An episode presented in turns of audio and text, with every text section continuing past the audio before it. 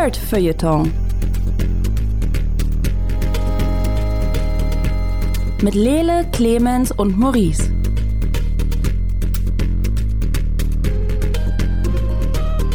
Hallo und herzlich willkommen beim Nerdfeuilleton Podcast. Wir sind irgendwo in den 90ern. Das hier ist ein kleiner, feiner Podcast, wo wir drei Dudes uns hinsetzen und über nerdige Sachen quatschen, so wie es niemand sonst im Internet tut. Mein Name ist Lele Lukas und die anderen nerdigen Dudes sind Maurice Mathieu.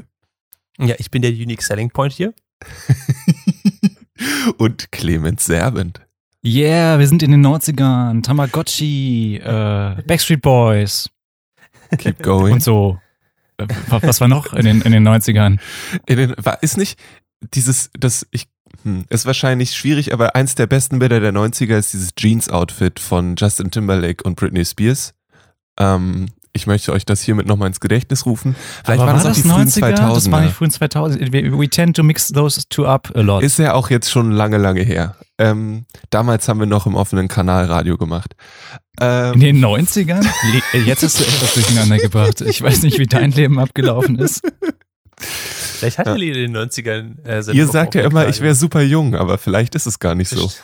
ähm, wir reden heute über Boba Fett oder The Book of Boba Fett. Ähm, eine Serie, die deutlich weniger Buzz gemacht hat als der Mandalorian, zumindest in, in, bei mir in der Umgebung, was ich sehr spannend finde und ich möchte gerne wissen, warum. Mhm. Ähm, Clemens hat sich vom sehr guten Trailer für Midnight Asia verlocken lassen, äh, was mit einer Mischung aus leckerem Essen und coolen Tanzoutfits aufwartet und ich kann gut verstehen, warum er da schwach geworden ist. Maurice hat die Eternals geguckt und ist der Meinung, dass es als Serie vielleicht besser gewesen wäre. Und als die Eternals zu langweilig war und Angelina Jolie vielleicht, ich weiß nicht, ob das mit den Actionfilmen noch so gut funktioniert, hat er stattdessen Outer Wilds gespielt. Ein Spiel, in dem er das Universum retten muss. Ähm, Glaube ich zumindest. Ich für meinen Teil, ich habe Lake gespielt. Das heißt, ich habe das Leben einer Briefträgerin kennengelernt, die immer um denselben See fährt und Pakete ausliefert und habe überlegt, ob ich vielleicht doch noch den Job wechsle, irgendwo ins Nirgendwo in den USA ziehe, mir einen Führerschein besorge und einfach nur denselben grummeligen Leuten jeden Tag ihre Briefe vorbeibringe, weil das eine echt gar nicht so schlechte Idee ist. Und dann reden wir noch so ein bisschen über Kleinigkeiten, die uns vielleicht noch über den Weg laufen. Das ist diese Folge vom Nerdfilter. Wir schauen mal, wo wir landen. Ähm, Boba Fett. Ich weiß gerade nicht, ja, was ist da los? Ist es gut? Ist es nicht gut? Ist es ganz, ganz langsam und niemanden interessiert? Wurde der nicht eigentlich von einem Sarlacc aufgegessen? Und was macht Boba Fett eigentlich cool außer seiner Rüstung? Oh, so viele Fragen. Ähm, fangen wir ganz vorne an. Ja, er wurde von dem Sarlacc gefressen und genau da fängt die Serie an, aber auch nicht denn sie erzählt zwei parallele Zeitstränge. Du fängst da an, Boba Fett ist ja, für alle, die Mandalorian nicht gesehen haben, kurzer Spoiler, obwohl das, wie ich es gerade anmoderiert habe, auch vorwegnimmt, dass er da auftaucht. ähm, taucht ja auch in The Mandalorian auf und ähm, übernimmt dann quasi auf Tatooine ein Amt am Ende.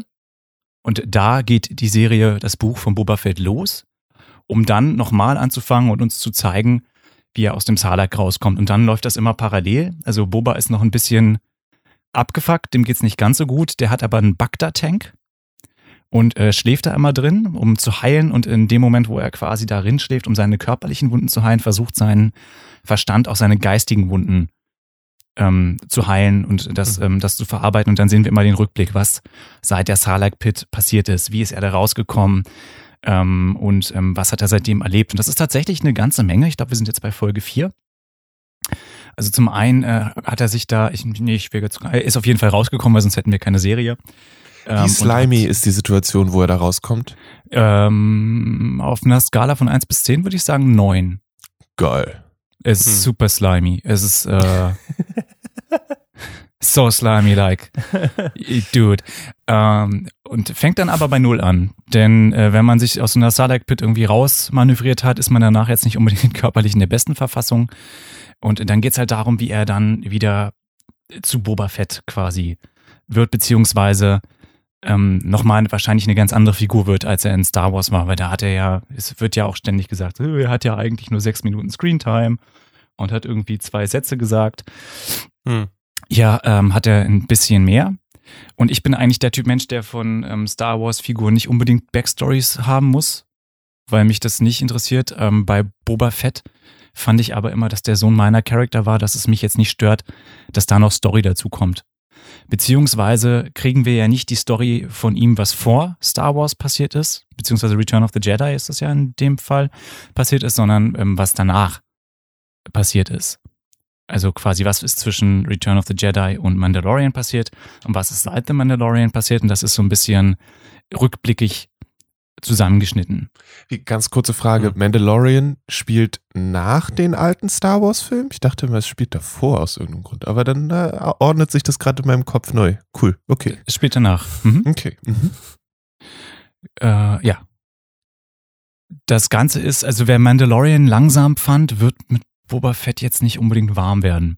Es ist sehr, sehr episch erzählt. Alle sagen so, ja, das ist ein, ist auch ein Western. Ich finde nicht. Das ist mehr so eine klassische äh, Barbarian-Geschichte, weil er ein bisschen, er ist halt nicht, der Mandalorian ist so ein Lone-Ganzlinger-Typ.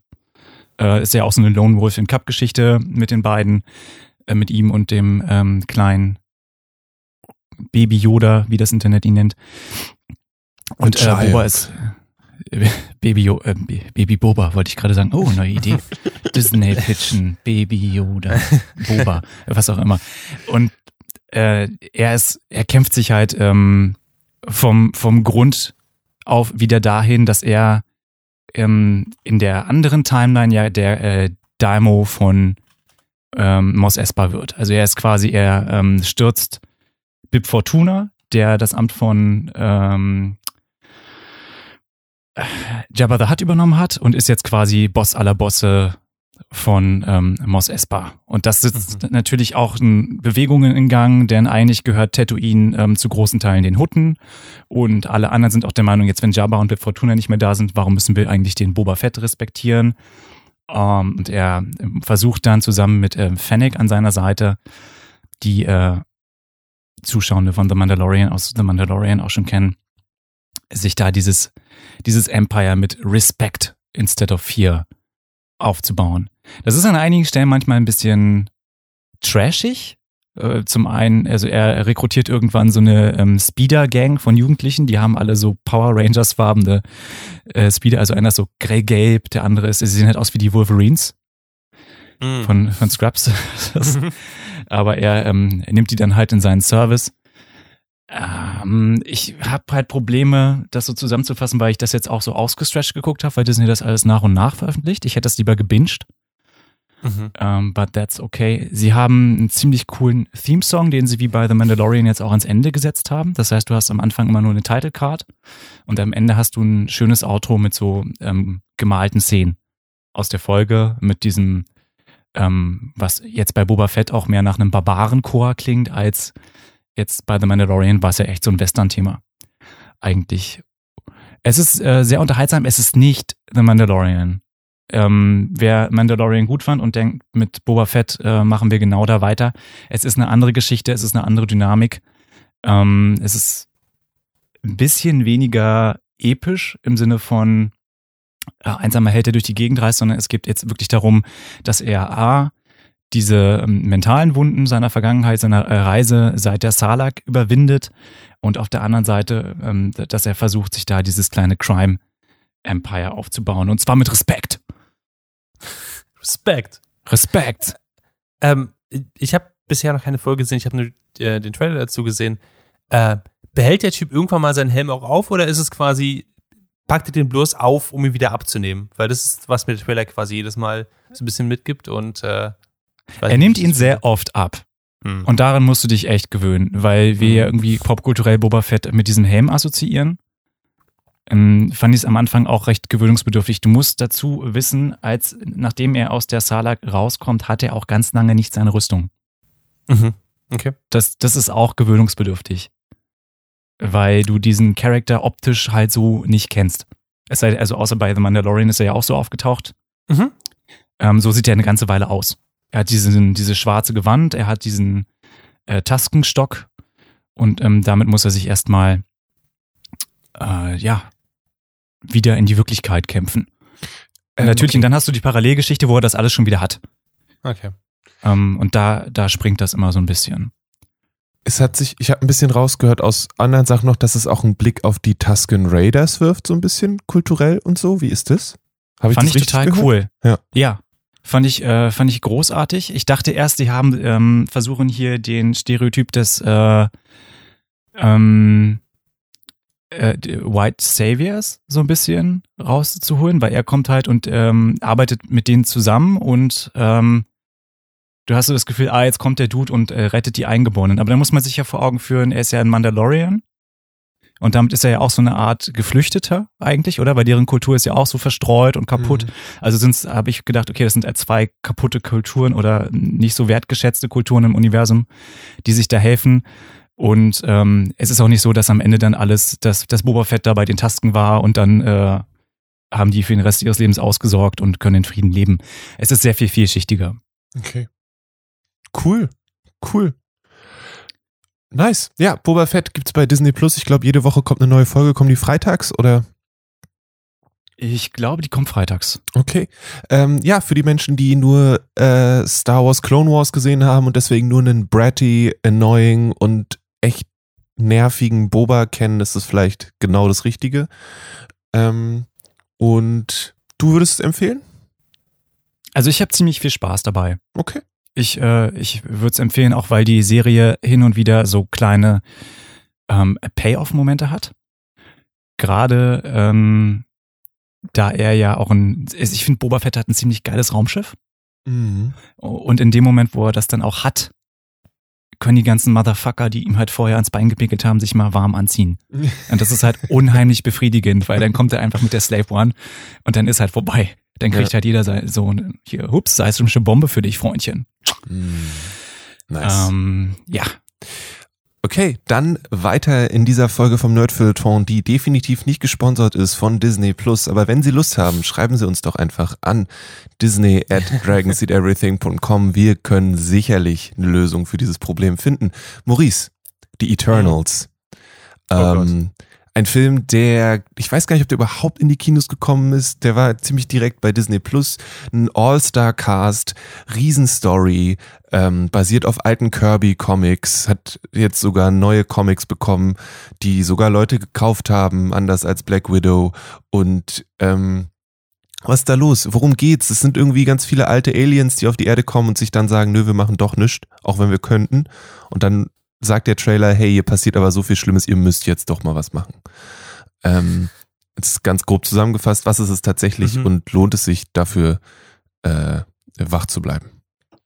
Ähm, also wird erstmal schwierig, wach zu bleiben. Der Film ist ganz schön lang. Aber äh, ja, äh, fangen wir am Anfang an. Der Film kam natürlich in die Kinos ähm, und ist auch, hat, also im Boxoffice hat er extrem ge, äh, gefruchtet. Ähm, viele Leute feiern den Film, ähm, weil Marvel damit endlich was Neues probiert und so. Und boah, das fühlt sich ganz anders als normal Marvel-Filme und so. Ähm, stimmt. Also ist absolut richtig, aber das muss nichts Gutes heißen. Aber wir fangen am Anfang an. Also der, der Film basiert, wie gesagt, auf diesen äh, Kirby-Comics. Es sind zehn ähm, extrem mächtige, äh, man kann nicht Superhumans sagen, einfach, sind Eternals. Humanoide, wie Menschen aussehende äh, Wesen, die alle eigene Superkräfte haben, kommen auf die Erde, um die Menschheit zu beschützen vor den Deviants. Ähm, das erklärt uns dieser, äh, dieser Film mit einem relativ generischen Title Crawl, den man sofort vergisst. Ähm, sie wurden erstellt von einem Celestial ähm, und der hat ihnen gesagt, ey Leute, geh mal auf die Erde, beschützt die Menschen. Und die so, ja, okay, machen wir. Ähm, und schon in der ersten Szene hast du so ein bisschen das Gefühl, dass irgendwas nicht ganz stimmt. Ähm, eine von denen stellt sich auf ihrem Raumschiff an, ans Fenster und guckt sich die Erde und meint so, boah, echt hübsch. Und ein anderer Typ kommt da einfach ran und guckt sie an und sagt, mein Name ist Icarus. Denkst so, die, die reagieren nicht so, wie, wie ich denken würde, wie ProtagonistInnen reagieren sollten, sondern die sind so ein bisschen, so ein bisschen steif. Ähm, und das hat offenbar auch einen Sinn innerhalb des Films. Ähm, sie werden halt quasi dann auch wie Götter verehrt. Sie leben unter den Menschen, sie leben dann in Babylon zum Beispiel. Ähm, und man bekommt so ein bisschen mit, wie sie mit den Menschen eben interagieren, dass sie ihnen nicht die Arbeit abnehmen dürfen, aber dass sie schon so ein bisschen ihnen helfen sollen. Und dass sie aber nur so lange quasi da sind, wie die Deviants da sind.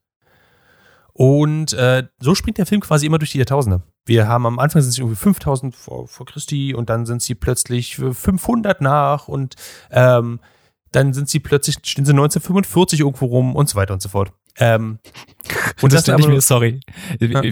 kurze Zwischenfrage, wie haben sie das gemacht? Sie dürfen nicht interagieren und dann hast du aber in der Menschheitsgeschichte ja sowas wie den Zweiten Weltkrieg. Äh, ja, also relativ schnell hat der Film, äh, der Film spielt eigentlich in der, in der Jetztzeit, also mhm. auch in der, in der Marvel-Jetztzeit quasi.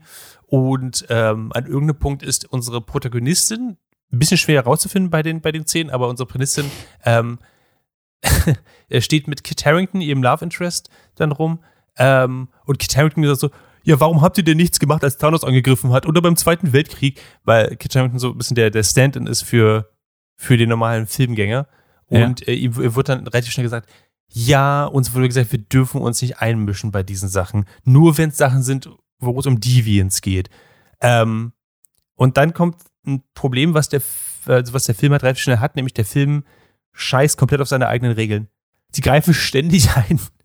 ähm, also wirklich die ganze Zeit. Und das ist, äh, das ist wirklich schwierig. Und jedes Mal, wenn du denkst, okay, der Film hat mir ja folgende Regeln gesagt, bricht der Film diese eigenen Regeln. Ähm, zum Beispiel, äh, es gibt einen von, von, den, äh, von den zehn, der heißt Fastos. Und Fastos ist ein Typ, dessen Superkraft ist, äh, ich, ich nehme an, er kann Sachen bauen. Ich, also, wenn ihr euch erinnert, in, in Iron Man, wenn, wenn Tony an dem Hologramm-Ding stand und der rumgefuchtelt hat und Sachen rein rausgeworfen hat, das ist seine Superkraft. Ähm, und er kann dann Ringe machen, die, die Sachen machen, die einfach die er möchte, dass sie, keine Ahnung. Der, der, Film etabliert ihn nicht so richtig, weil er ein meiner Charakter ist. Äh, offenbar hat er die Atombombe mit entworfen und stand dann jedenfalls in, in dem verwüsteten äh, Hiroshima und denkt so, oh Mensch, die Menschen sind ja echt böse, dass sie es eingesetzt haben. Ähm, und hat eh seinen Glauben in die Menschheit verloren. So, ähm, so, so greifen sie quasi nicht ein. Ähm, der, der Film ist, ist sehr weird, weil er halt sehr viele verschiedene Stories zusammenbringen möchte in dieser Hinsicht und extrem ambitioniert.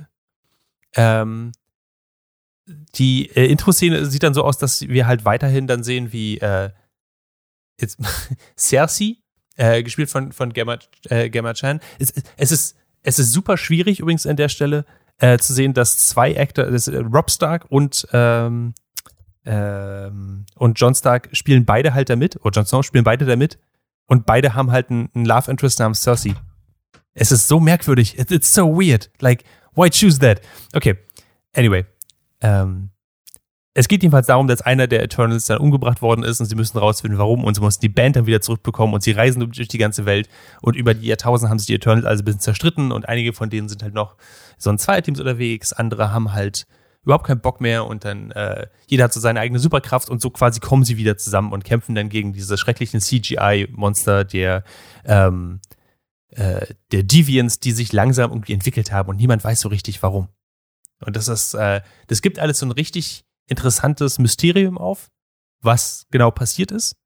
Und ähm, es fühlt sich so ein bisschen an wie ein Wettlauf gegen die Zeit, aber niemand weiß so richtig warum. Und das macht Spaß, dir dabei zuzugucken, rauszufinden, wie das passiert. So hat zum Beispiel ein Eternal ihre, äh, ihre Anführerin, äh, Ajax hat die Power, sich zu heilen. Und plötzlich taucht ein Eternal, äh, äh, taucht ein Deviant auf, der in der Lage ist, sich zu heilen. Und alle so, oh shit, was passiert hier? Und äh, ich werde jetzt kurz ein bisschen spoilern. Nichts. Das ist nicht der Supervillain des, des Films oder so. Es ist nicht so, dass es einen, äh, einen entspannten oder befriedigenden Abschluss bekommt. Das ist einfach nur sowas wie, ja, die Deviants können jetzt die Kräfte klauen. Aber das ist jetzt, das werden wir jetzt auch nicht weiter rausfinden, warum, wie das passiert ist, was das für eine Auswirkung hat. Ähm, die sind einfach nur da und können das jetzt. Haben sich jetzt entschlossen, das zu können. Ja. Ähm, und so ein bisschen plätschert der Film dann vor sich hin. Äh, ist extrem lange. In der Mitte stirbt mein, mein Lieblingscharakter und da dachte ich auch so, da habe ich, das war der einzige Moment, wo ich wirklich so eine emotionale Bindung hatte, weil ich dachte, fuck, lass mich nicht allein. Ich habe doch eineinhalb Stunden hier durchzukommen. Und jetzt gibt's niemanden mehr, der irgendwie diesen Film trägt mit Sympathie. Ähm, zwischendrin ist es dann so, dass so viele Charaktere auftauchen, dass Charaktere einfach entscheiden, sich zu gehen vom Endkampf. Also das, es gibt dann noch einen großen Plot, was ich jetzt hier nicht verraten möchte, ähm, der so ein bisschen drehend Angelpunkt ist. Und an irgendeinem Punkt sagt der Charakter dann so, ja, mh, hm, also ich bin eher im Team der anderen, die gegen euch kämpfen wollen, aber gleichzeitig hm, finde ich euch auch sympathisch, deswegen mache ich einfach gar nichts und gehe. Und der, der Typ geht einfach. Ähm, was ich extrem beeindruckend finde. Äh, dass, ein, dass ein Climax so funktionieren kann, dass einfach Charaktere sich entscheiden, einfach nicht dabei zu sein, dann einfach nicht mehr dabei sind im Rest des Films. Ähm, all, alles in allem, ich, ich kann die positive Rückschluss dieses Films echt nicht verstehen, muss ich ganz ehrlich sagen. Er ist wirklich lang und er hat einen interessanten, äh, interessanten Cast und er hat auf jeden Fall auch ein interessantes Setup und so, aber im Endeffekt stört mich, glaube ich, am meisten daran, dass die, ähm, dass die Regeln dieser, dieser, dieser Superhelden niemals richtig eingehalten werden. So einige können halt fliegen und Laserstrahlen aus den Augen schießen, super stark. Und andere können Illusionen erschaffen. Oder halt Sachen basteln. Und äh, ist nie ganz, ganz gesagt, ob sie halt durch, durch Wände geschossen werden können und überleben oder aber durch ein einfaches Messer umgebracht werden können. Ähm, was halt unter, es unglaublich für mich schwierig gemacht hat, die Stakes zu verstehen. Ähm, teilweise sehen wir dann äh, gerade im, im Climax, wie äh, unsere Protagonistin 15 Minuten in Echtzeit über so einen so ein halb ausgebrochener Vulkan, so ein, so ein kilometerlanges Lavafeld einfach durchjoggt. Und ich denke mir so, aber ihr habt Leute darin, die Speedster sind und schnell rennen können. Lass doch die vorlaufen, dann müssen wir. Okay, alles klar. Ähm, und da fühlt sich sehr extrem konstruiert an. Ähm, Wie yeah. ist es? Eine Sache, die ich gehört habe, war, dass Menschen den Film gelobt haben, weil er einen wenn ich mich richtig erinnere, irgendeinen queeren Plot hatte in irgendeiner Form? Mhm. Is that a thing? Ähm, ja, ähm, Fastos hat eine Familie und hat einen Ehemann ähm, und äh, ein, ein, Kind, was ziemlich cool ist. Und wir sehen auch, soweit ich weiß, den ersten queeren Kuss in einem Marvel ähm, Cinematic Universe Film. Ähm, und that is a thing, aber bei zehn Charakteren, die alle Superkräfte haben und CGI-Monstern, kannst du dir ungefähr vorstellen, wie lange wir mit diesen Menschen Zeit verbringen oder mhm. mit dieser Beziehung. Ja. Ähm, es ist niedlich zu sehen, wie er, wie er sich mit seinem Kind zum Beispiel, wie er sein Kind davor schützen möchte, dass er nicht ähm, äh, da reingezogen wird zum Beispiel. Äh, wir haben zum Beispiel eine sämtliche Szene am Ende, wo Angelina Jolie halt da ist und äh, ihre Superkraft ist, dass sie essentiell Wonder Woman ist. Mhm. Und ähm, äh, leuchtende Waffen äh, erscheinen lassen kann, mit denen sie gut kämpfen kann, aber gleichzeitig auch so ein bisschen eine äh, Mental Sickness hat und nicht in der, in der Lage ist, äh, ihre Erinnerungen äh, quasi im Zaum zu halten und zu wissen, wo sie gerade ist. Ähm, und es gibt eine sämtliche, äh, sämtliche Sache, wo er quasi reingeht und äh, mit seinem Sohn interagiert, weil sie angefangen hat, mit einem Speer sich einen Apfel irgendwo runterzuholen. Also, ja, mh, wir gehen jetzt mal, wir gehen jetzt mal, äh, alles klar. Und ihr einfach nur sagt, dass sie damit ihre Babysitter-Privilegien verloren hat. Das war das ist einfach sehr niedlich eigentlich. So. Aber das ist halt auch der, der kleinste, wirklich der allerkleinste Teil von diesen 150 Minuten Runtime sind sowas. Ähm, was ein bisschen schade ist. In einer Serie, glaube ich, hätte man dafür mehr Zeit gehabt. Mhm. Aber für Wie eine Serie. Deviants? Ja kurze Zwischenfrage. Wie, mhm. du hast gesagt, das sind CGI-Monster. Ich nehme an, dann ist das auch eher nebensächlich mit dem Involvement. Also hattest du, sind das gute Villains? Oder äh, verstehen wir, was die machen und warum die bekämpft werden müssen? Oder sind die einfach da? Ähm, also äh, die Deviants sind erstmal für den meisten Teil des Films einfach da. Die sind halt, die stellen dieses Mysterium da, was alles so ins Rollen bringt. Das ist der, der große Plotpunkt, weswegen sie wirklich die Welt bereisen und so. Und am Anfang finde ich, funktioniert das echt gut. Es funktioniert wirklich gut, auch zu überlegen, warum haben die sich jetzt entwickelt? Ähm, da muss doch irgendwas dahinter stecken und so. Und die haben auch so ein kleines, so einen kleinen Twist, wo rauskommt, wo die herkommen und was die wollen. Das Problem daran ist, dass der Film eigentlich einen so ein bisschen die Irre führt und am Ende rauskommt, das sind gar nicht wirklich die Villains des Films. Die sind einfach nur da. Ähm, was total merkwürdig ist, weil der Film quasi zum Ende hin einfach Villains changed oder, oder die Stakes changed. Das kann auf der einen Seite auf jeden Fall gut funktionieren, ähm, weil wir nicht diese klassische Formel haben von großer Superhero-Kampf von CGI-Monster gegen, gegen äh, SchauspielerInnen, ähm, und wir haben Stakes, die halt etwas größer sind als einfach nur, oh nein, sie dürfen nicht den McGuffin bekommen. Es fühlt sich an wie so ein Race against the Time, ähm, gerade am Ende. Aber das Problem darin ist, ist, dass der, der Antagonist eigentlich, der uns aufgesetzt wird für, ich würde sagen, eineinhalb Stunden, ja, zwei Stunden, so in dem Dreh, und tatsächlich auch Leute aus dieser Superheldenfamilie halt getötet hat. Weil darum geht, es geht ja um diese Superheldenfamilie eigentlich. Ähm, dass der am Ende überhaupt keine Rolle mehr spielt und auch so ein so unzeremoniell einfach abgefertigt wird am Ende. Es, es fühlt sich am Ende im, im, im großen Climax taucht er halt nochmal auf und ich habe das Gefühl, dass alle Involvierten einfach sich umgedreht haben, so, ach fuck, stimmt, der ist ja auch noch da. Hm, okay. Dann machen wir das jetzt kurz, aber dann, dann geht's weiter ums, ums Richtige hier. Und äh, das fühlt sich sehr, sehr merkwürdig an. Ähm, und ich, auf der einen Seite feiern Leute diesen Film, weil er eben nicht diese klassische, ähm, dieses klassische, äh, klassische Get-Up hat von, von Marvel. Auf der anderen Seite ist es halt ein Problem, wenn du halt diese ganzen Regeln halt umstößt, kommt halt dann sowas raus wie, habe ich jetzt meine Zeit verschwendet, mich über diesen, äh, mich mit diesem Antagonisten auseinanderzusetzen? Weil sie hätten, das kann ich jetzt sagen, am Ende hätten sie diesen ganzen B-Plot mit den Deviants komplett rausschreiben können und es hätte sich nichts am Climax geändert. Und das ist dann, finde ich, ein sehr schwacher Willen. Ja. Ähm, genau. Äh, vielleicht ein paar andere Sachen noch. Ähm, vom, vom Artstil her, das ist ein unglaublich bunter Comic eigentlich. Also, wenn ihr die Bilder von, von den Eternals von, von Kirby euch mal anguckt, unglaublich bunt, unglaublich so psychedelic und äh, macht ziemlich Spaß. Das ist sehr dröge, beige, grau.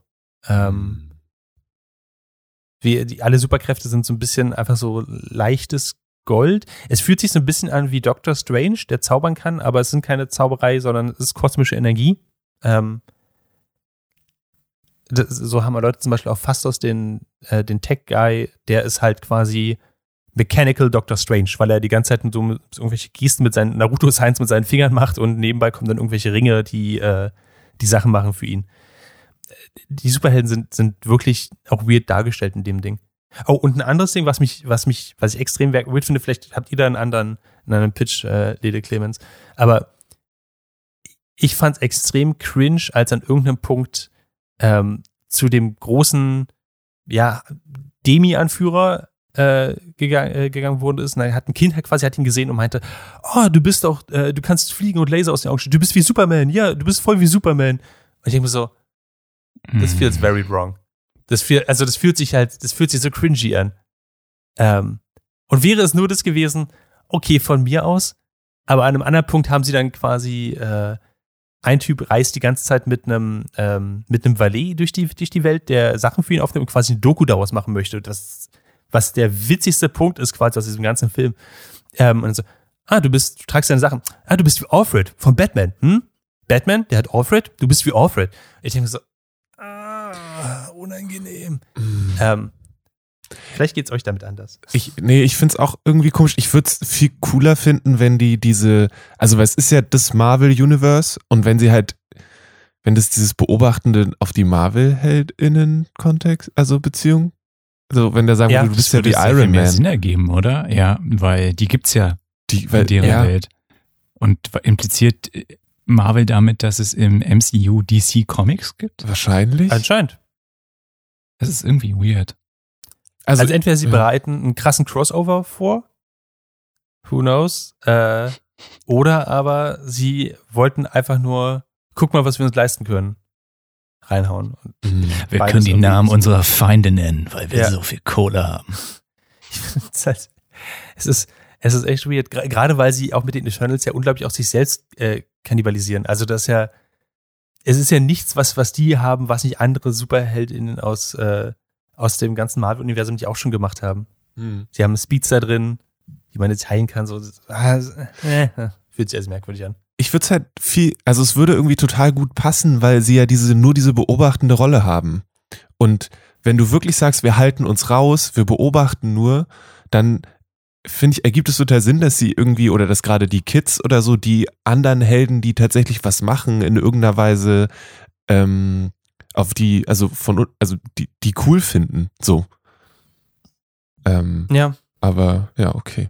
Ja, würdest du denn sagen, also unter welchen Umständen könntest, würdest du denn empfehlen, sich Eternals anzugucken? Ähm, unter den Umständen, dass ihr die Marvel Phase, was 4 und 5 verstehen wollt. Weil ich glaube, also das, was da aufgesetzt wird, ist extrem groß. Mhm. Ähm, Gerade das Ende, es geht sehr viel um Celestials und so. Und ähm, ich glaube, es wird echt schwierig sein, das Cinematic Universe von Marvel weiter zu verfolgen, ohne Eternals gesehen zu haben. Aber guckt euch vielleicht eine Etappen an oder lest euch eine Zusammenfassung durch. Äh, es ist, ich finde, es ist kein guter Marvel-Film. Es ist, glaube ich, der schlechteste Marvel-Film seit so Sachen wie Iron Man 2 oder Thor, The, was, The Dark Kingdom? Was, was ist Ja. der zweite, glaube ich?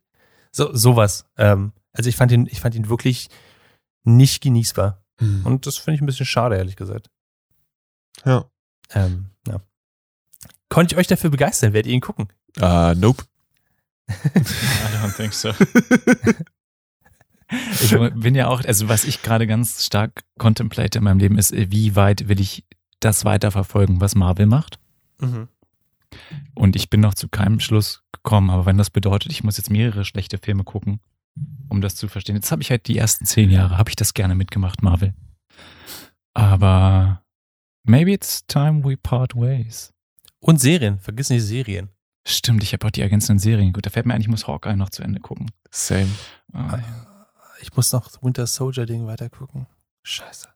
Okay, wir müssen an der Stelle sagen, wir Ähm. müssen nicht, wir dürfen, aber Nein, wir, wir müssen, Lene. Wir müssen. Wir müssen. also sagen wir es so, wir würden es natürlich machen, wenn äh, gewisse Menschen eine E-Mail an disney at dragonseedeverything.com schreiben, dann können wir durchaus zu so einem Müssen-Status kommen. Äh, wir müssten dann vielleicht inner äh, über Moral und so weiter sprechen, aber das Mhm. kriegen wir schon hin. Ähm, darf ich euch von Lake erzählen?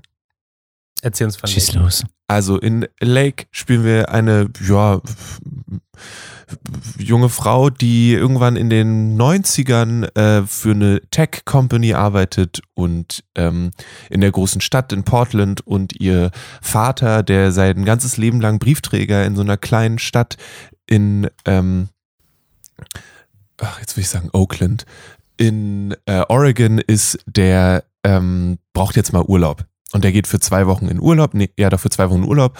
Und du brauchst auch Urlaub, also gehst du hin und übernimmst seinen Job als Briefträger für zwei Wochen. So. Natürlich sehr zum Ärgernis deines Chefs, der dich jeden Abend anruft und sagt, hey, hast du nicht Bock noch und doch ein bisschen zu arbeiten?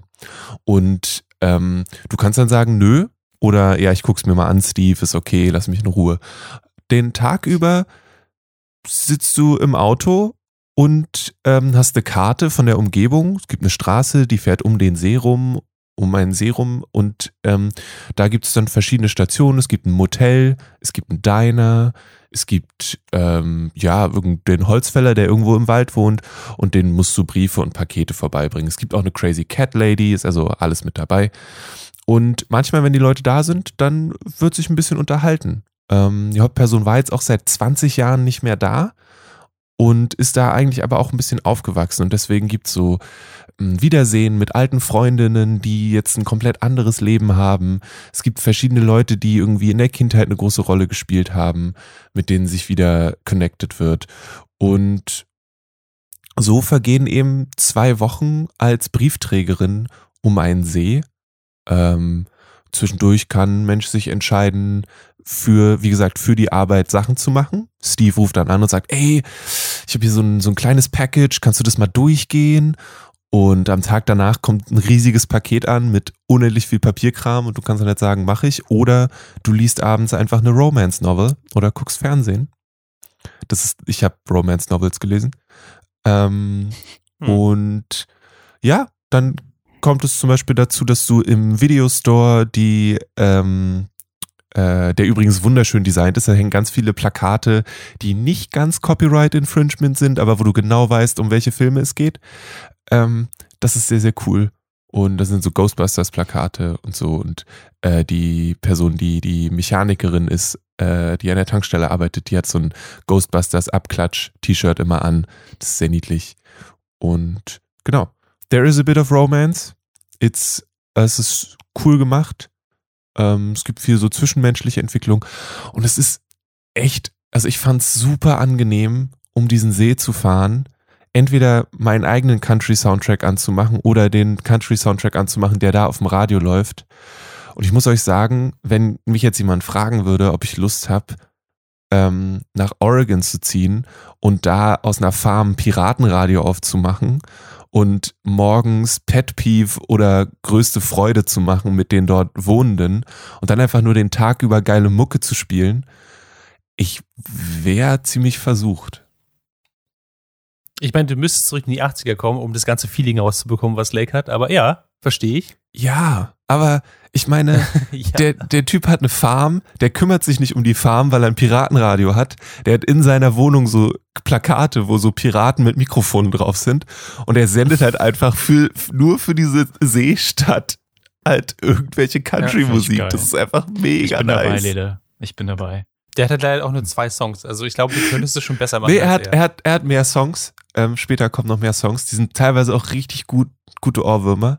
Ähm, aber ja, ich, ich mag das irgendwie das Gefühl davon sehr, sehr gerne.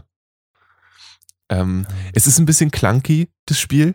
Also, die Oh, ja. macht den, ihr Postauto auf und es ist im Prinzip nur eine, eine graue Fläche, in der Pakete schweben.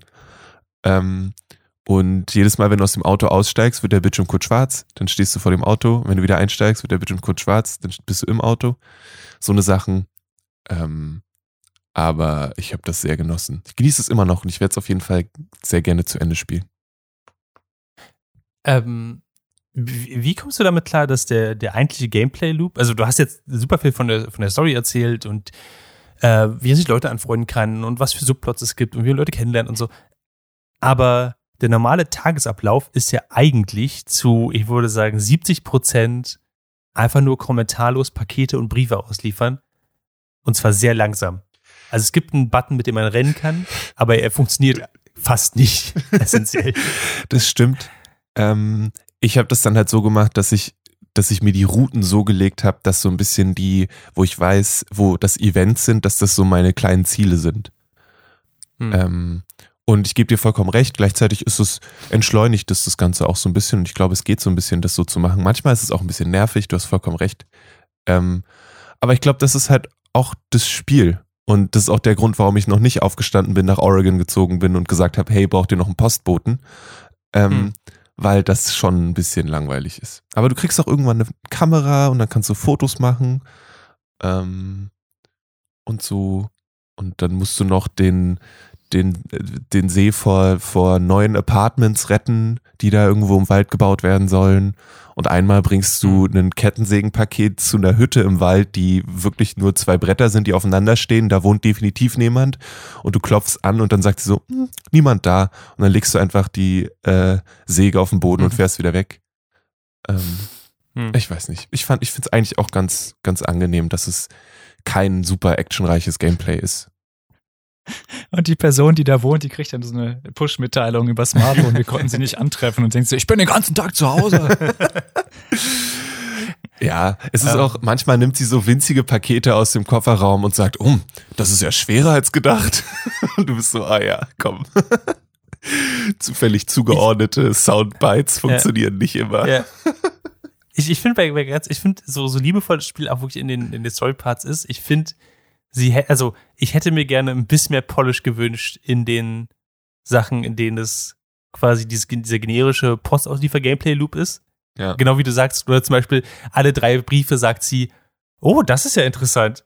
Und packt den Brief halt rein und so, niemand weiß, was interessant ist in dem Moment. Ähm, das ist ja interessant. Ja, oder Ähm. das sieht nach Rechnungen aus. Ja. oh, eine Party-Einladung. Ähm, Das sagt sie nur einmal. Nee, Hat sie bei mir bisher nur einmal gesagt. Okay. Ähm, also bei mir hat es öfter gesagt. Und halt der Fakt, dass du, wahrscheinlich ist das Gutes, du kannst halt nirgendwo reinfahren, du kannst halt niemanden umfahren, du kannst nicht in den, dieses Auto nicht in den See setzen. Also es gibt keine Möglichkeit, wirklich Schaden anzurichten. Du kannst einen Stau äh, fabrizieren, wenn du möchtest, glaube ich. Ja, aber ich meine, niemand steigt aus, niemand, niemand hupt dich an oder so. Die sind einfach die. Also, dann kannst du auch lassen, wenn, wenn du niemanden den Tag damit versaust, dann warum überhaupt anfangen damit? ähm, ja. Ich kann aber, es- auch. Ja, nee, sag du erst. Äh, Es hat schöne kleine Geschichten, das gebe ich Ja. dir, da gebe ich dir auch zu recht. Ähm, es kann halt auch manchmal so sein, dass, also dieses Postauto fährt erstaunlich schnell manchmal.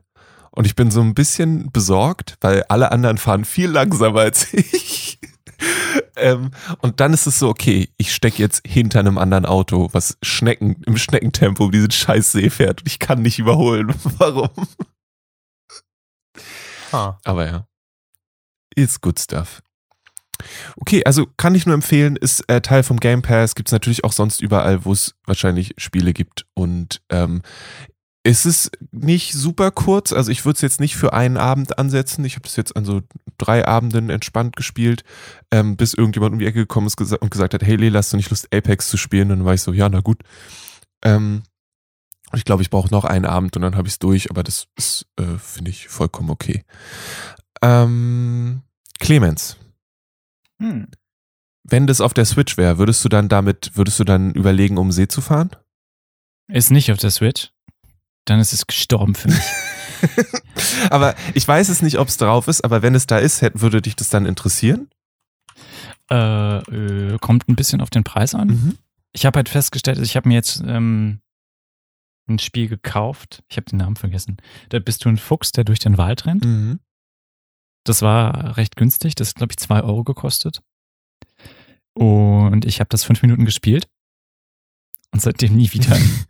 ähm, ich dachte, okay, du bist ein Fuchs, durch den Wald rennt. Ja, das war ganz nett. Und jetzt habe ich es halt äh, liegen lassen. Ich ähm, spiele tatsächlich gerade unter der Woche relativ wenig. Mhm. Mm, Wenn, dann versuche ich irgendwie bei Animal Crossing meine, ähm, meine Bauschulden abzubezahlen. Aber wie viel, wie viel Story ist da? Ich habe tatsächlich, ähm, ich glaube, dann gucke ich mir lieber ein Gameplay-Video an, weil viele Spiele, ähm, wo es eigentlich nur darum geht, dass du irgendwie eine Story interaktiv ähm, erlebst, mich nicht lange halten. Mhm. Ich habe bis heute Coffee Talk nicht zu Ende gespielt, weil ich irgendwann dachte, äh, Das kann ich cool, verstehen. es sieht ja alles ganz nett aus, aber ich, äh, oh, ich darf schon wieder lesen. Make it a book, maybe. Oh. Also ähm, ich Ja. renne dann lieber durch die Gegend und ähm, mache tatsächlich was, wenn ich was spiele. Ja. Ist fair. Ich habe es jetzt nicht für Switch gefunden. Ich würde sagen, dann. Kommt für die Switch aber bald raus. Ja. Ähm, genau. Genau. Okay, So, cool. Aber ähm, Clemens, wenn du dann jetzt nicht gerade wild zockst und ähm, Tom Nook äh, Geld abziehst, äh, dann guckst du so Sachen wie Midnight Asia.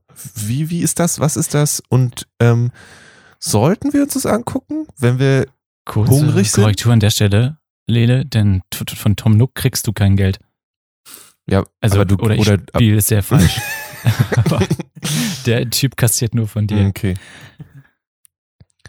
Ähm, aber ja, dann gucke ich Midnight Asia. Ähm, wäre ich beinahe, also Netflix hat sich gedacht, Clemens, das sieht äh, nach was aus, was dich interessieren könnte. Mhm. Und hat es mir halt angezeigt und ich war so, oh, scheiße, schon wieder irgendein so ein scheiß Trailer auf der Startseite, ich scroll mal weg. Und Helena meinte, dann hast du gerade gesehen, was das war? So, was war das? Das war Midnight Asia. Ich glaube, das ist eine doku wo es darum geht, wie verschiedene große Metropolen in Asien nachts sind. Das ist doch genau deins. Und da hatte sie recht. Dann habe ich Mhm. wieder hochgescrollt und dann haben wir das in einer Tour durchgeguckt und ich find's fantastisch. Nice. Also es ist wirklich eine, eine Doku-Soap, und, äh, nicht eine Doku-Soap, es ist eine Doku-Reihe, in der es darum geht, was in passiv, passi äh, in der es darum geht, was in verschiedenen großen Metropolen Asiens um Mitternacht so passiert. Also wir fangen an in Tokio und wir enden in Manila und sind zwischendurch halt in Seoul, Mumbai, Bangkok und Taipei. Alle Städte, die ich äh, schon im, im ersten Frame erkannt habe, worauf ich sehr stolz war. Ähm, um, und es Herzlichen geht Glückwunsch. halt wirklich Herzlichen Glückwunsch an dieser komplett um Well- äh, komplett ich weiß ich bin ein bisschen schlau nein ähm, und es geht wirklich darum was passiert eigentlich nachts? Wie es äh, Tokio ist tagsüber diese ähm, line saubere Business-Metropole aber was haben wir da eigentlich an Subkultur? Ähm, welche Clubs gibt's? Ähm, welches Essen gibt's? Welche Bars gibt's auch? Also es gibt einen Typ der war irgendwie ich habe vergessen was er vorher gemacht hatte aber er hatte so einen richtig krassen Investmentjob glaube ich und hat sich halt, äh, hat das alles an Nagel gegangen und hat jetzt so einen kleinen Karren, mit dem er ähm, durch die Straßen von Tokio zieht und hat jeden Tag zwei teure Spirituosen, also jede Nacht zwei teure Spirituosen, verschiedene, die er selber aussucht und ähm, serviert die dann Leuten, die dann wirklich an seinen kleinen äh, Karren kommen. Und er steht da, raucht seine Zigarre, was auch sehr Boss aussah. Ähm, und es sind so ganz es geht immer um so ganz kleine ähm, Geschichten von Menschen, die äh, ihre Bubble gefunden haben im Nachtleben von Bangkok oder Taipei. Äh, in Tokio treffen wir eine der ältesten DJs der Welt, die ähm, tagsüber, nee, nein, die lebt komplett nachts. Also die fängt um 16 Uhr an, ihren Rahmenshop aufzumachen, macht das bis 23 Uhr und dann ist sie DJ. Bis Okay. äh, 6 Uhr morgens. Und dann schläft sie und sie ist irgendwie, äh, ich glaube, sie ist äh, 80. Krass. Und das ist halt großartig, weil sie einmal diese Rahmenshop-Uniform hat mit der Schürze und diesem Kopftuch und alles ist ganz oldschool. Und dann zieht sie sich um und hat sie so ein Blink-Cappy auf, so riesengroße fette Sonnenbrille. Äh, ähm, und es ist ja Asien, das heißt, alles, was wir hier so haben an, ähm, an Style, ist bei denen ja elevated. Die sind ja auf 11. Also da blinkt dann alles nochmal ein bisschen mehr. Ähm, da gibt es auch so eine Lamborghini-Crew aus äh, Tokio und denkst, das würde hier keiner seinen Lamborghini gestalten, aber die haben halt Strasssteine auf den Türen, die Autos blinken wie bekloppt. Und denkst du so, ja, das ist die, das ist ein anderes Feeling. Es ist alles nochmal viel, viel krasser und das zieht sich so ein bisschen durch und du lernst auch andere ähm, Blickwinkel kennen. Dir wird nochmal vor Augen geführt, dass ähm, Queer-Sein in vielen asiatischen Ländern nicht so angesehen ist, weshalb diese Menschen sich auch ins Nachtleben flüchten. Es geht dann ein bisschen, ich glaube, in, in Bangkok sind wir dann in so einem queeren Club, aber ich glaube auch in, in Taipei, in Manila lernen wir äh, eine Frau kennen, die ist Wrestlerin. Ähm, die macht das nachts quasi ähm, Wrestling, äh, Kämpfe, die dann auch ihre Mutter mitgebracht hat, ähm, um ihr zu zeigen, so, ah, guck mal, ich, äh, ich tue mir gar nicht weh, ich will ein bisschen Anerkennung von dir. Dafür, es sind immer super niedliche Geschichten, du lernst ähm, super niedliche Menschen kennen und es ist unheimlich kurzweilig und stillt aktuell so ein bisschen ähm, äh, Fernweh, das ich nicht befriedigen kann. Ähm, Was meint ihr? Richtig ist gut. Das was für euch? ich versuche die ganze Zeit. Es gab, es gab eine andere ähm, Serie, wo es vor allem, also auch so eine Art Doku-Serie, auch auf Netflix, wo es um äh, Asien und um Essen ging. Und es erinnert mich so ein bisschen gerade von der Erzählung her daran und I'm completely blanking on the name und suche nebenbei wie wild danach. Ähm, aber es klingt auf jeden Fall relativ entspannt. Wie lange sind, sind die Folgen so? Die Folgen sind, warte, ich habe hier eine offen. Ich, wir mal nach. Ich gucke gerade eine und äh, ich bin Ich jetzt genau schon äh, 40 Minuten. 40, oh, äh, Was bedeutet, dass es gut sein muss, weil ich mir eigentlich selten was gebe, was über 30 Minuten pro Folge hat. Also Okay. Okay. ähm, ich glaube, Chef's Table hatte mal eine Asia-Reihe gemacht. Meinst du das? Nee, es war nicht Chef's Table. Äh, Also was die Hungrigkeit angeht, Lille, ich, äh, sie essen halt sehr viele Sachen, die ich nicht essen würde. Mhm. Wegen Jetzt Fleisch aus, oder wie wegen. Wegen Fleisch, ja. Ähm, aber du siehst ähm, halt auch Cocktailbars und denkst dir so, alle Cocktails, die ich in meinem Leben getrunken habe, waren Abfall.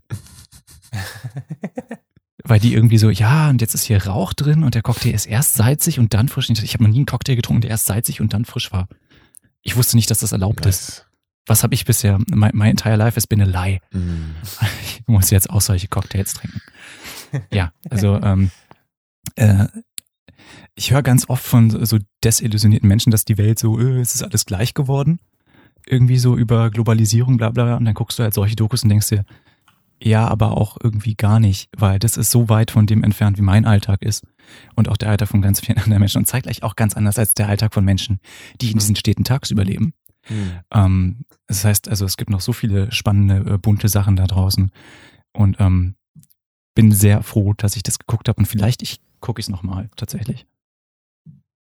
Äh, mein Ding war Street Food äh, Asia. Hm. Ähm, das war auch so auf, also auf Persönlichkeiten halt bezogen und ähm, das klingt ganz cool. Nice. Alright. ja sehr ähnlich. Ja, mindestens für die, für die Wrestlerin und die äh, DJ muss ich mir das noch angucken.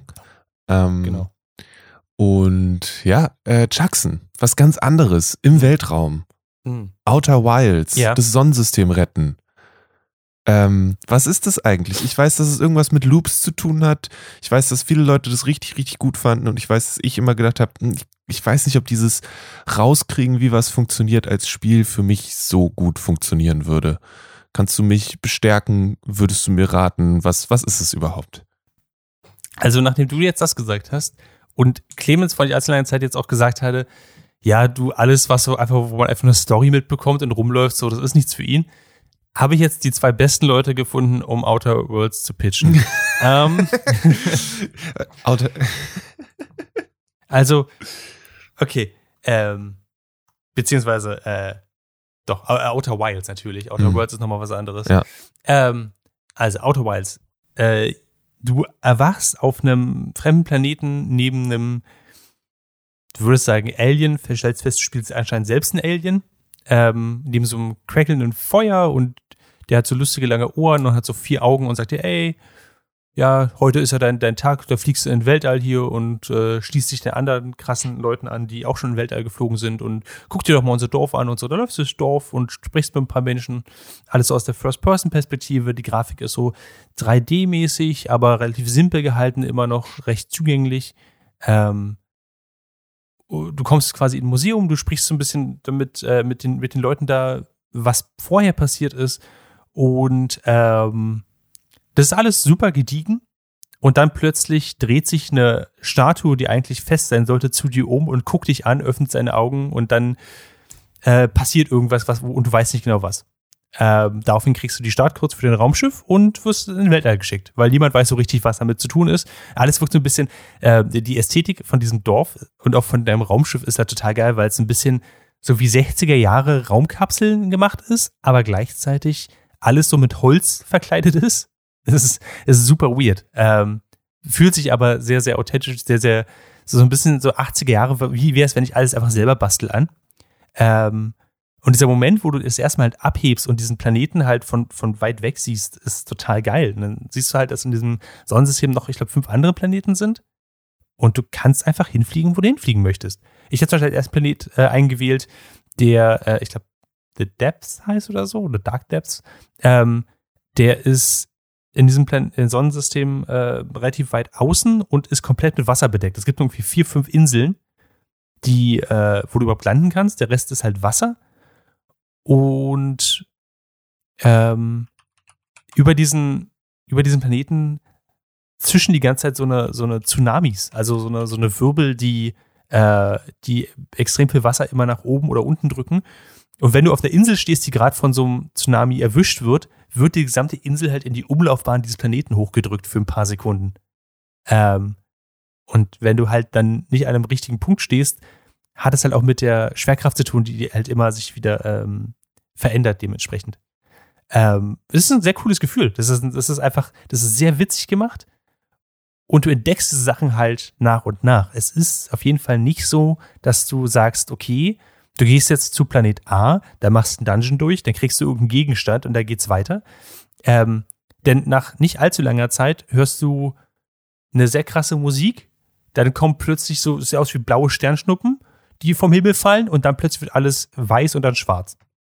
Und dann siehst du diese Statue wieder, siehst alles, was du in den letzten 20 Minuten gemacht oder 20 Minuten gemacht hast, wie es rückwärts abläuft, also das ganze Leben quasi zieht vor deinen Augen zurück äh, ab.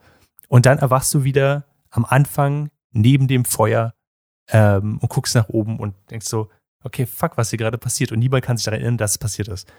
Und das ist das Spiel. Ähm, du findest keine Gegenstände, du findest keine Zugangscode, du findest nichts, wo du sagen würdest, okay, das hilft dir von einem, also nichts, was videospielmäßig dir von einem Run zum nächsten Run irgendwie hilft. Aber jeder Run läuft in dieser Richtung ähnlich ab. Er dauert 22 Minuten, dann passiert irgendwas, du hörst Musik und dann plötzlich ist alles weg. Ähm, und du fängst wieder von vorne an. Und das ist ein ziemlich schönes Gameplay-Konzept, weil du halt, denn dein, dein Weiterkommen ist nicht darauf äh, basiert, dass du irgendwas finden musst, irgendeinen Schalter umlegen musst, irgendeinen Eintrag lesen musst. Vielleicht ist dein Weiter, also sowas wie Weiterkommen gibt's eigentlich auch gar nicht so richtig. Klar, du kannst Sachen der mehr gestreamlined machen und kannst zum Beispiel sagen, okay, du musst direkt zum Anfang musst du dahin und dann gehst du dahin. Aber es ist nicht so, dass es dich am Ende an irgendeinen Punkt bringt, wo du sagst, aha, ich habe diesen Planeten jetzt durchgespielt. Ähm, es ist wirklich ein, ein, ein Universum, was einfach sich nur auf Exploration auslegt. Und wenn du irgendwann keinen Bock mehr hast, dann spielst du halt nicht mehr weiter. Klar, es gibt eine übergeordnete Story, einfach rauszufinden, zum Beispiel, was ist denn dieses, äh, was, was, was passiert denn da eigentlich? Oder warum gibt es in diesem Planetensystem, äh, in diesem Sonnensystem einfach zwei Planeten, die umeinander rumfliegen und der eine wirft die ganze Zeit Sand auf den anderen Planeten ab? Like, also wie ist das passiert? Oder was ist mit diesem einen Planetensystem, was aussieht wie einfach nur Nebel und Wald mitten im Weltraum? Und was passiert eigentlich, wenn du einem dieser, äh, dieser großen leuchtenden Kugeln bis zum Ende folgst. Ähm, möglicherweise was Gutes, möglicherweise auch nicht. Äh, und gleichzeitig hast du dir halt so ein bisschen Gedanken zu machen über ähm, Treibstoff deines Jetpacks und so ein bisschen auch ähm, Sauerstoff, aber nie so, dass du sagst, okay, das wird jetzt das zu stressig das Spiel. Das Spiel ist sehr, sehr gediegen und macht deswegen auch ziemlich Spaß. Konnte ich euch irgendwie dafür begeistern? Ist es was, Klingt wo gut. ihr Bock drauf habt? Yes. Sehr gut. Outer Wilds. Outer Wilds. Ähm, Kann ich das auf der Switch spielen?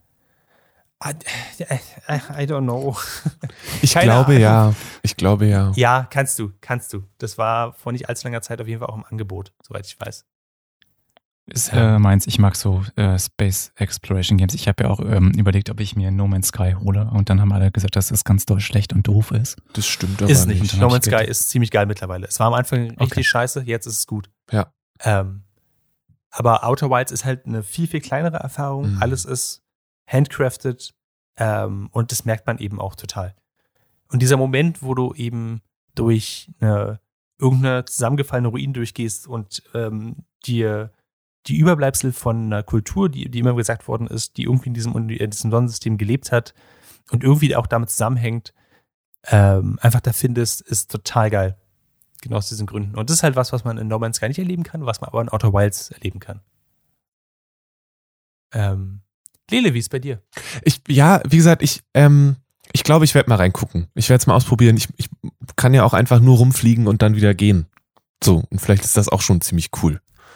Ähm, Das kannst du auf jeden Fall auch machen. ich weiß aber, also ja, genau. Ich, ich mal gucken. Dieses Loop-Ding, manchmal funktionieren die Roguelikes für mich, manchmal nicht so. Und das ist ja nicht ganz Roguelike, aber ein bisschen. Ähm, es erinnert mich so ein bisschen an Deathloop. Äh, aber ich glaube, dass das eher, also dass das jetzt sehr durch die Szenerie und durch das Gefühl besticht und das möchte ich eigentlich mal erleben. Ähm, und ob ich dann den Sinn des Spiels erfülle und irgendwas erreiche oder rette, ist wieder eine andere Sache. Aber vielleicht fliege ich auch einfach mal auf jeden Planeten mal rauf und gucke, was da so abgeht. Das ist tatsächlich das, das gesamte Spiel. Also wirklich den Begriff Roguelike würde ich hier gar nicht in den Mund nehmen. Mhm. Ähm, nur aufgrund der Tatsache, dass, wenn man stirbt, halt die Zeit zurückgespult ist und du quasi neu anfängst. Ähm, das hat, also die Runs unterscheiden sich nicht voneinander wegen Items, Leveln und du kannst nichts mitnehmen zwischen den Runs. Es gibt nichts, was in irgendeiner Form sagen würde, dass es hier du gegen die, gegen Gegner bist oder so. Du hast keine Waffe.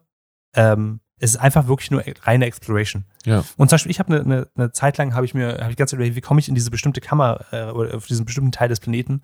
Und es hat mich halt sechs, sieben Stunden gekostet, bis ich auf einem anderen Planeten äh, einen Hinweis dazu gefunden habe und einfach gesagt habe, ich versuche mal das aus, nachdem ich achtmal gestorben bin an der Stelle. Mhm. Und dann hat es funktioniert. Aber ich habe dafür nichts bekommen. Das, dann, dann ist da was und dann lerne ich ein bisschen was über die Lore und so, aber es gibt nichts, was mich beim nächsten Mal besser macht oder was äh, diesen, diesen Gameplay wirklich belohnt hätte. Und das ist ein, ein bisschen auch problematisch und gleichzeitig aber auch der Gewinn dieses Spiels, dass es wirklich so mellow ist und so exploration-lastig ist, dass du halt wirklich nichts als Belohnung bekommst im Spiel. Mhm. Okay, cool, schön. Es freut mich sehr, dass das äh, für dich funktioniert. Ähm, sehr, sehr gut. Wenn du reinspielst, sag mal Bescheid. Mach ich. Äh, wie gesagt, Outer Wilds. Mhm. Gibt's auch im Game Pass aktuell, falls ihr da schon dran seid. Ähm, auch Microsoft, Microsoft at dragonseateverything.com schreibt uns, wir kriegen das hin, gar kein Problem. Ähm, das war eine weitere Folge vom Nerd für Torn Podcast. Ihr findet alles, was wir tun, auf dragonseateverything.com und das ist jetzt der Moment, wo, hey, habt ihr noch was Kleines, was ihr Menschen ans Herz legen wollt oder was ihr noch in den letzten Wochen konsumiert habt, worüber wir jetzt nicht ausgiebig gesprochen haben, was euch noch auf der Seele liegt? Wollt ihr das noch kurz loswerden? Clemens, hast du noch was?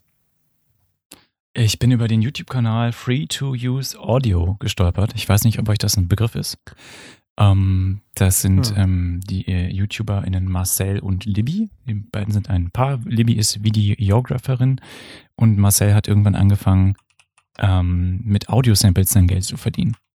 Also er reist quasi mit Aufnahmegeräten um die Welt und nimmt da Background, Ambience und ähm, Soundeffekte auf und äh, das ist jetzt sein Job und er teilt seine Reise so ein bisschen. Die beiden haben auch einen Podcast, ähm, wo es dann immer darum geht, wo sie gerade waren und welche Geräusche sie von da mitgenommen haben. Ich habe jetzt nur eine Folge gehört. Da waren sie in Island, auf Island, in Island, äh, und haben zum Beispiel Geysire und ähm, Papageientaucher aufgenommen. Ähm, der Videoblog ist auf Englisch. Marcel hat einen very heavy German accent most of the time. It's something you have to get used to, but it's not bad. Ähm, und äh, Vergleich zum Beispiel auch Aufnahmegeräte, was ich dann ganz spannend finde. Er hat mit dem Zoom H1 angefangen und ähm, zeigt auch seine Gier oder was hat er zum Beispiel in der Quarantäne gemacht, als er nicht reisen konnte. Er hat er gezeigt, was er zu Hause alles aufgenommen hat und ähm, das auf Audio ähm, Bibliotheken gestellt hat und so weiter. Ist jetzt äh, nichts, was einen umhaut, nichts, was einen wochenlang entertaint, aber ähm, ist äh, ganz informativ und äh, sympathisch. Nice. Ich habe einen Link in den Discord gemacht. Free to use Sounds, ist das richtig? Genau. Okay. Sounds, nicht Audio. Cool. Sounds. Äh, sind es auch, also stellt er auch Sounds zur Verfügung, die du zum Beispiel für einen Podcast oder so benutzen kannst, oder ist das einfach nur der clickbaitige Titel? Ich, ich habe es tatsächlich noch nicht überprüft, aber ich glaube, es gibt auch Free-to-Use-Sounds. okay, cool. Nice. Maurice. Ja. Ähm, oh, ähm, ich habe gar nicht so viel. Ich, ich äh, vielleicht, ich, ich höre mich gerade durch äh, der letzte Wunsch von Zapkowski, nachdem ich die zweite Witcher-Staffel gesehen habe und wieder darin war, also ich finde die Charaktere eigentlich cool, ich finde die Welt cool, aber ich finde die Serie einfach nicht gut. Und dann haben mir Leute gesagt, ja, dann liest doch die Bücher. Und dann habe ich gesagt, okay, dann äh, höre ich mir jetzt auf Audible äh, das erste, das erste Witcher-Buch an. Ähm, das wird gesprochen von Oliver Siebeck was fantastisch ist, weil dadurch klingt es wirklich wie so ein Märchenonkel, der, dich, der sich hinsetzt und die einfach, äh, also alte Grimm-Märchen mit einem gemeinen Twist einfach vorliest. Funktioniert für mich viel besser und ähm, aufgrund der Tatsache, dass es aus den 90ern stammt, kann ich zumindest, wenn ich, wenn, wenn einige der sexistischen Parts kommen, die Augen verdrehen und sagen, okay, fuck, na gut, sind die 90er. Es ist immer noch, finde ich, nicht so schlimm wie die Serie selbst. Ähm, und den Rest dazwischen kann man sogar genießen. Also maybe read the fucking books. äh, hat sich für mich offenbar bewahrheitet. Nice.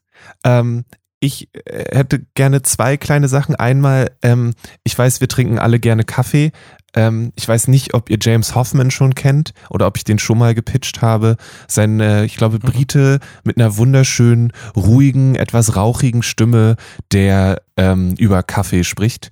Und ähm, ich wusste nicht, dass ich mir halbstündige Videos angucken kann, die Kaffeemaschinen vergleichen und daran Gefallen finde, aber es ist so und ähm, sehr sympathisch und sehr picky. Ähm, kann sich fünf Minuten lang darüber aufregen, dass eine Karaffe nicht ordentlich Kaffee gießt und ich freue mich trotzdem drüber. Ähm, es ist ein, ein, es ist wirklich schön, ihm äh, zuzugucken. Äh, ich empfehle auch, er hat ein schönes Video gemacht darüber, also, äh, Brad Pitt hat vor einer Weile eine Kaffeewerbung gemacht und er nimmt diese Kaffeewerbung auseinander. Das ist, das ist einfach sehr, sehr ähm, schön. Ihr müsst aufpassen, dass ihr euch nicht plötzlich einen neuen Grinder und eine bessere Kaffeemaschine besorgt, ähm, weil ja, ist schwierig. Ähm, hm. Das ist die eine Sache. und äh, dann habe ich äh, vor einer Woche oder anderthalb Wochen den, den zweiten Tomb Raider zu Ende gespielt. Ähm, und äh, das war cool.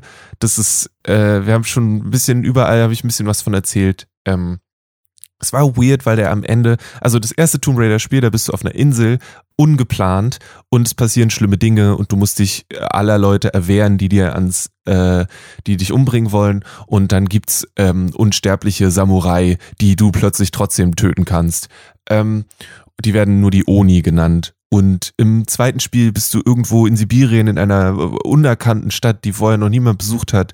Und es gibt unsterbliche Ritter, die du plötzlich töten kannst, weil du eine Schrotflinte hast. Und ähm, sure. das war am Ende, habe ich so gedacht, ich, irgendwie habe ich dieses Spiel schon mal gespielt. Ähm, und das das zweite Spiel äh, stellt so eine, eine, eine mysteriöse Organisation namens Trinity vor, die plötzlich hinter allen schlimmen Dingen steckt. Und ähm, es verliert sich am Ende, am Ende ein bisschen, was die Story angeht. Es ist einfach ein bisschen weird. Ähm, aber es, der Loop macht Spaß und habe ich das dritte angefangen und dann innerhalb von zehn Minuten jage ich ahnungslosen Leuten Pfeile durch die Köpfe und war so, die haben mich aber diesmal gar nicht angegriffen. Die standen einfach, also die haben jemand anders bedroht, okay, aber irgendwie hat sich hm. hier was verschoben. Und deswegen dauert es vielleicht ein bisschen, bis ich den dritten gespielt habe. Ähm, aber an sich Wenn ihr euch ein bisschen wie John Wick fühlen, fühlen wollt, aber gleichzeitig Lara Croft sein wollt, dann äh, spielt die Tomb Raider Spiele. Weil ähm, es gibt schon nicht viele Sachen Videospielen, die sich so cool anfühlen, wie im Winter auf einem Baum zu sitzen und von da mit Pfeil und Bogen eine Gruppe von äh, fiesen, mörderischen Söldnern umzunieten, ohne dass irgendjemand mitkriegt, dass du das machst. Das ist schon sehr, sehr cool. Aber ja. Also du wirst trotzdem weiterspielen, ja? Vielleicht irgendwie, irgendwo, irgendwann. Ich habe jetzt nicht so direkt dieses Gefühl, dass ich es machen muss, einfach weil das, weil ich jetzt auch zwei Spiele lang sehr viel gemacht habe und mir einfach dieser, mir fehlt ein guter Grund dafür. Das ist, klingt komisch, aber halt die ersten beiden Spiele sind so, okay, du bist in einer beschissenen Situation und du musst hier irgendwie raus. Und das hat halt das dritte nicht. Das dritte ist, du gehst voller, mit vollem Bewusstsein da rein, mit mörderischen Intentionen. Und das fühlt sich einfach anders an. Okay. Mal gucken. Genau. Dann, äh, wir haben in dieser Folge gesprochen über Boba Fett, über die Eternals, über Outer Wilds, über Lake, Midnight Asia und dann ähm, über Free to Use Sounds, über The Last Wish, die äh, Witcher-Bücher und über ein bisschen über Tomb Raider. Ihr findet all das in den Show Notes auf dragonseedeverything.com oder in eurer Podcast-App. Ihr könnt außerdem Clemens diversen Haustieren bei Instagram folgen. Wer hat denn, wer hat denn wo welchen Account und warum hat der Hund immer noch keinen? Also die Schildkröten findet ihr unter at theturtledojo auf Instagram. Wenn ihr mich stalken wollt, ist das auf Social Media eigentlich überall at äh, Clemens Serbent. Und äh, mit dem Hund arbeiten wir gerade an einer Social Media Okay. Presentation. Ja, ich weiß, Hunde sind, was das Schon angeht, ziemlich schwierige Klienten. Die sind immer so ein bisschen, die wollen, dass es wirklich gut designt ist. Und ähm, Oh, hör bloß auf, was der für Anforderungen hat, meine Güte. Und der will fresh sein, aber kein Influencer, Ja. aber schon irgendwie Follower ja, ja, haben. ja, ja, ja. Fucking Diva. Allerdings. Ähm, wenn ihr da Sponsoring-Ideen habt, einfach nur, weil sich das gerade so durch die Folge zieht, schreibt eine E-Mail an diva at dragonseedeverything.com. Clemens wendet sich dann an euch. Ähm, Maurice, möchtest du noch irgendwas ähm, bewerben? Irgendwas, was du machst, was, was so, wo Leute hingucken sollen oder willst du lieber inkognito bleiben? Ihr könnt mich auf Twitter finden unter Maurice Mathieu. Ich bin nicht mehr auf Twitter, aber da könnt ihr mich finden. Vielleicht logge ich mich mal wieder ein. Wer weiß. Wer weiß. Nele, wo findet man dich? Ähm, bei Twitter unter @kalleblomquist und wenn ihr noch mehr Podcasts hören wollt, dann könnt ihr den Kulturgut Podcast hören. Ähm, da habe ich die Glücksministerin interviewt diese Woche, äh, weil sowas gibt's, also nicht wirklich, aber so ein bisschen. Findet's raus. Wie gesagt, alles andere, dragonseedeverything.com, lasst uns gerne fünf Sterne bei Apple Podcasts da. Ihr könnt uns sogar inzwischen auch bei Spotify bewerten, wenn ihr uns bei Spotify hört. Das wäre richtig, richtig dufte. Ähm, und dann bleibt gesund, lasst euch nicht ärgern, vergesst die Maske nicht und bis zum nächsten Mal. Bis dann. Macht's gut.